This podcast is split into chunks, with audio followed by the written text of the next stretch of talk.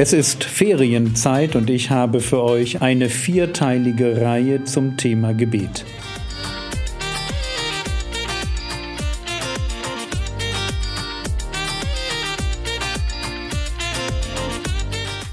Theologie, die dich im Glauben wachsen lässt, Nachfolge praktisch, dein geistlicher Impuls für den Tag. Mein Name ist Jürgen Fischer und heute geht es ums Gebet. Teil 3 zum Thema Gebet. Ich habe das heute Morgen schon gesagt. Man kann wahrscheinlich das Thema Gebet nicht wirklich unterschätzen. In meinen Augen ist es so, dass sich das geistliche Leben eines Christen entweder um diesen Faktor Gebet herum aufbaut und dafür sorgt, dass Gebet zum Zentrum wird, so wie es das Zentrum war im Leben von dem Herrn Jesus. Und aus diesem Zentrum wächst dann alles Gute in meinem Leben. Ich weiß, das klingt fast ein bisschen so werbemäßig zu gut, aber ich glaube daran. Ich, ich glaube, dass Gebet dafür ganz wesentlich verantwortlich wird, dass wir ein Leben nach dem Herzen Gottes führen können. Ich wüsste jetzt auch kein anderes Mittel, was ich euch irgendwie empfehlen kann.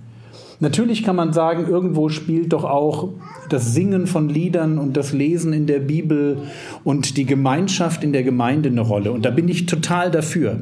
Aber ich würde mir wünschen, dass all diese Dinge herauswachsen aus der Gemeinschaft mit Gott. Weil sie in der Gefahr stehen, ein Ersatz zu werden für Gebet. Und ich glaube, dass Gebet mir die Chance gibt, diese Welt, in der ich lebe, immer wieder neu aus Gottes Perspektive zu sehen. Und das ist ganz wichtig, dass wir, wenn wir viel beten, uns viel beschäftigen mit dem Reich Gottes, viel darüber nachdenken, wo Reich Gottes bitteschön gerade gebaut wird, gerade gebaut werden muss, dass wir uns überlegen, wie können wir uns damit gedanklich investieren. Und ich verspreche dir, wenn du nicht in der Fürbitte stark wirst, dann wird dein, deine Sehnsucht danach, Reich Gottes zu bauen, nicht wachsen. Es ist diese Verbindung aus einer guten Gewohnheit, für viele Menschen zu beten und damit die Anliegen dieser Menschen, die Menschen selber auf mein Herz zu legen. Und daraus erwächst die Liebe zu diesen Menschen, die Liebe dazu, dass noch mehr Menschen Gott finden. Und ich, ich merke, wie Gebet es macht, dass ich mh, hm, dass ich bei Gott bleibe und gleichzeitig meine Sorgen weniger werden, dass ich keinen Groll habe in meinem Leben, weil ich den immer wieder abgebe, dass ich anfange, meine Feinde zu lieben. All diese Dinge, von denen wir wissen, dass sie irgendwie passieren sollen, nehmen ihren Startpunkt in Gebet. Und ich glaube, ihr versteht, wenn ihr noch mal kurz euch vergegenwärtigt, was wir heute Morgen hatten, wie das Vaterunser so verschiedene Aspekte einfach aufgreift, wie uns das Vaterunser wirklich davor bewahrt, dass wir zu Götzendienern werden und unser Leben anfängt, sich um andere, um fremde Götzen und eben nicht mehr ums Reich Gottes zu drehen. Wie es uns davor bewahrt, eigenen Zielen nachzujagen. Wie es uns davor bewahrt, eine falsche Unabhängigkeit zu entwickeln. Wie es uns davor bewahrt, selbstgerecht zu werden, grollig zu werden, eigenwillig zu werden oder eben vielleicht auch furchtsam. All diese Dinge kannst du aus deinem Leben rausschmeißen, wenn du ein gesundes Gebetsleben entwickelst. Und wenn ich das so sage und sage, hey, ein Leben ohne Götzendienst, ohne die falschen Ziele, also mit dem richtigen Fokus, ein Leben, wo ich in Abhängigkeit lebe und da auch immer wieder weiter hineinwachse, ohne dass ich auf Menschen irgendwie zornig bin, ohne dass ich falsche Entscheidungen treffe, ohne dass ich in der Hoffnungslosigkeit versinke. Wow, das ist doch eigentlich genau das Leben, wonach ich mich, wonach ich mich sehne, oder? Würde irgendeiner sagen, nein, ich hätte schon gerne ähm, die dummen Entscheidungen und den Groll, den würde ich gerne behalten. Die anderen Sachen nehme ich mit, aber die zwei Sachen hätte ich gern. Nein, wirst du nicht. Und von daher ein intelligent aufgebautes Gebetsleben, wirklich nach dem Muster, was Jesus uns vorgibt. Gefüllt mit Anliegen, wo ich merke, hey, da stehe ich dahinter, die habe ich durchdacht. Das hat Tiefgang. Das entspricht mir, mir als Mensch, meinem Intellekt, meiner Vor meinem Vorstellungsvermögen, meiner Kreativität. Wenn du das tust, an der Stelle verspreche ich dir ganz, ganz viel Gutes für dein Leben. Vor allem, da sind wir stehen geblieben, weil ihr habt nichts, weil ihr nicht bittet. Gott will gebeten sein. Und das ist ein Vers, der uns dazu bringen muss, wenn wir in Verantwortung stehen, viel zu beten. Wir machen jetzt ein Stück weiter und ich möchte gerne die nächsten Minuten dazu nutzen, die Frage zu beantworten, wie soll man eigentlich beten? Es gibt nämlich beim Gebet ein paar Einschränkungen, ein paar Dinge, die man im Blick haben muss, wenn man betet. Und das sind jetzt ganz banale Sachen, aber ich wollte sie euch wenigstens einmal sagen. Es geht also jetzt um das Thema erhörliches Gebet. Nicht alles, was man im Gebet formuliert, nicht immer dann, wenn ich bete, wird von Gott gleichermaßen wahrgenommen, weil Gott so, ich sage mal, bestimmte Vorbedingungen stellt. Die sind ganz banal, werdet ihr merken.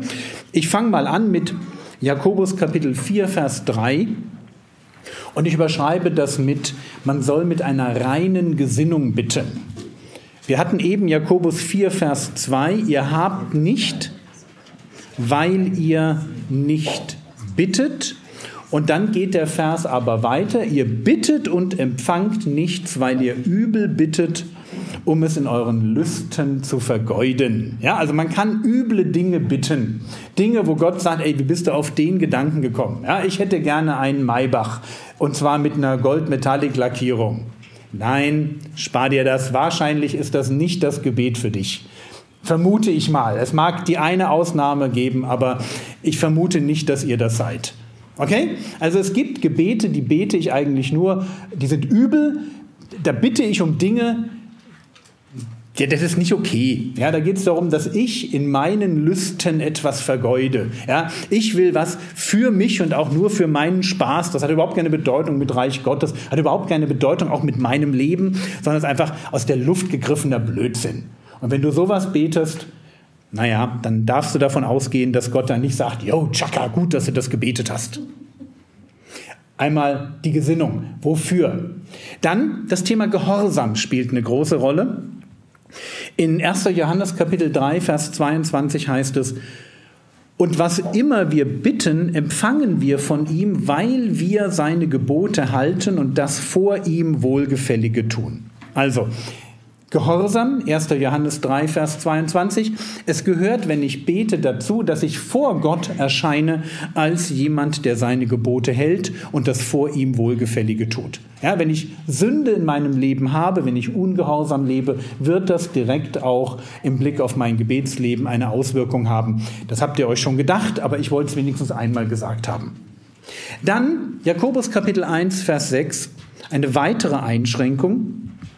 Die Einschränkung lautet ohne Zweifel. Wir sollen ohne Zweifel beten. Jakobus Kapitel 1, Vers 6. Da heißt es, er bitte aber im Glauben ohne irgend zu zweifeln. Achtung, es gibt einen normalen Zweifel im Leben eines Gläubigen. Der normale Zweifel, das ist der, dass ich Fragen stelle, wo ich nicht gleich eine Antwort habe. Also nur weil du dir an dein Glaubensleben mal eine Frage stellst, wie kann denn das und das sein, das ist noch kein Zweifel, das ist einfach nur eine Frage. Und die darf man bitte beantwortet kriegen und dann ist gut. Aber es gibt so Leute, die, die wissen nicht vor lauter Zweifeln, wo sie denn jetzt stehen. Ja? Bin ich jetzt schon auf der Seite von Gott oder bin ich noch auf der anderen Seite? Ja? Die immer so ein bisschen hin und her schwanken. Im Griechischen gibt es das Wort doppelselige, wankelmütige Menschen. Das sind die mit den Zweifeln. Und wenn du so drauf bist, dann muss ich dir leider sagen, dann kommt zuerst die Bekehrung beziehungsweise das ganze Jahr für Gott und dann kommt das Gebet.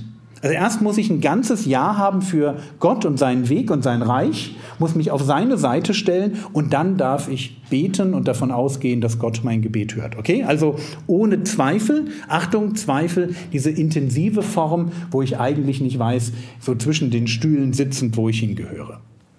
Dann, ich soll im Namen Jesu bitten. Ein vierter Punkt. Das lesen wir im Johannesevangelium, Johannes Kapitel 14, Vers 13. Da steht, und was ihr bitten werdet in meinem Namen, das werde ich tun, damit der Vater verherrlicht wird im Sohn. Johannes Kapitel 14, Vers 13.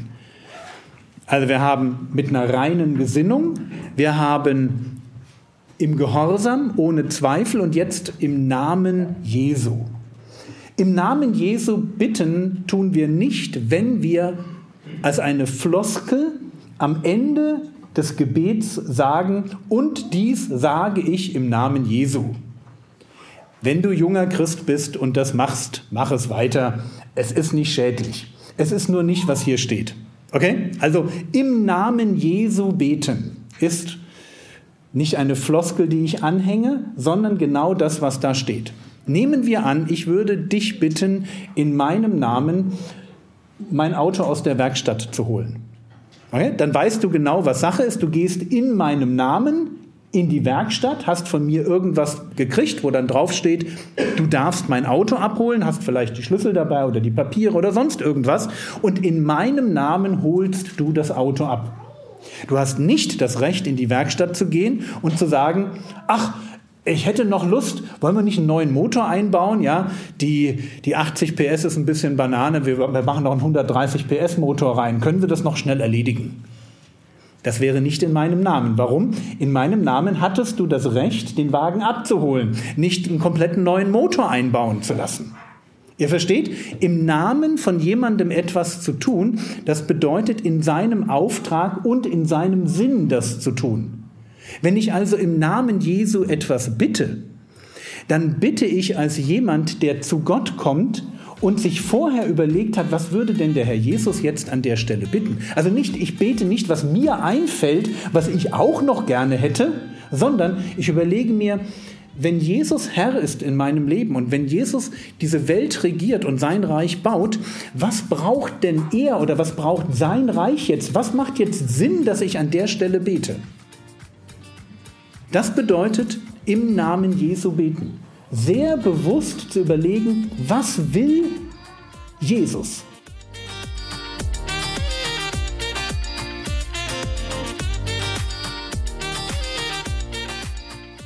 Das war's für heute. Die Predigt wird in der nächsten Episode fortgesetzt. Der Herr segne dich, erfahre seine Gnade und lebe in seinem Frieden.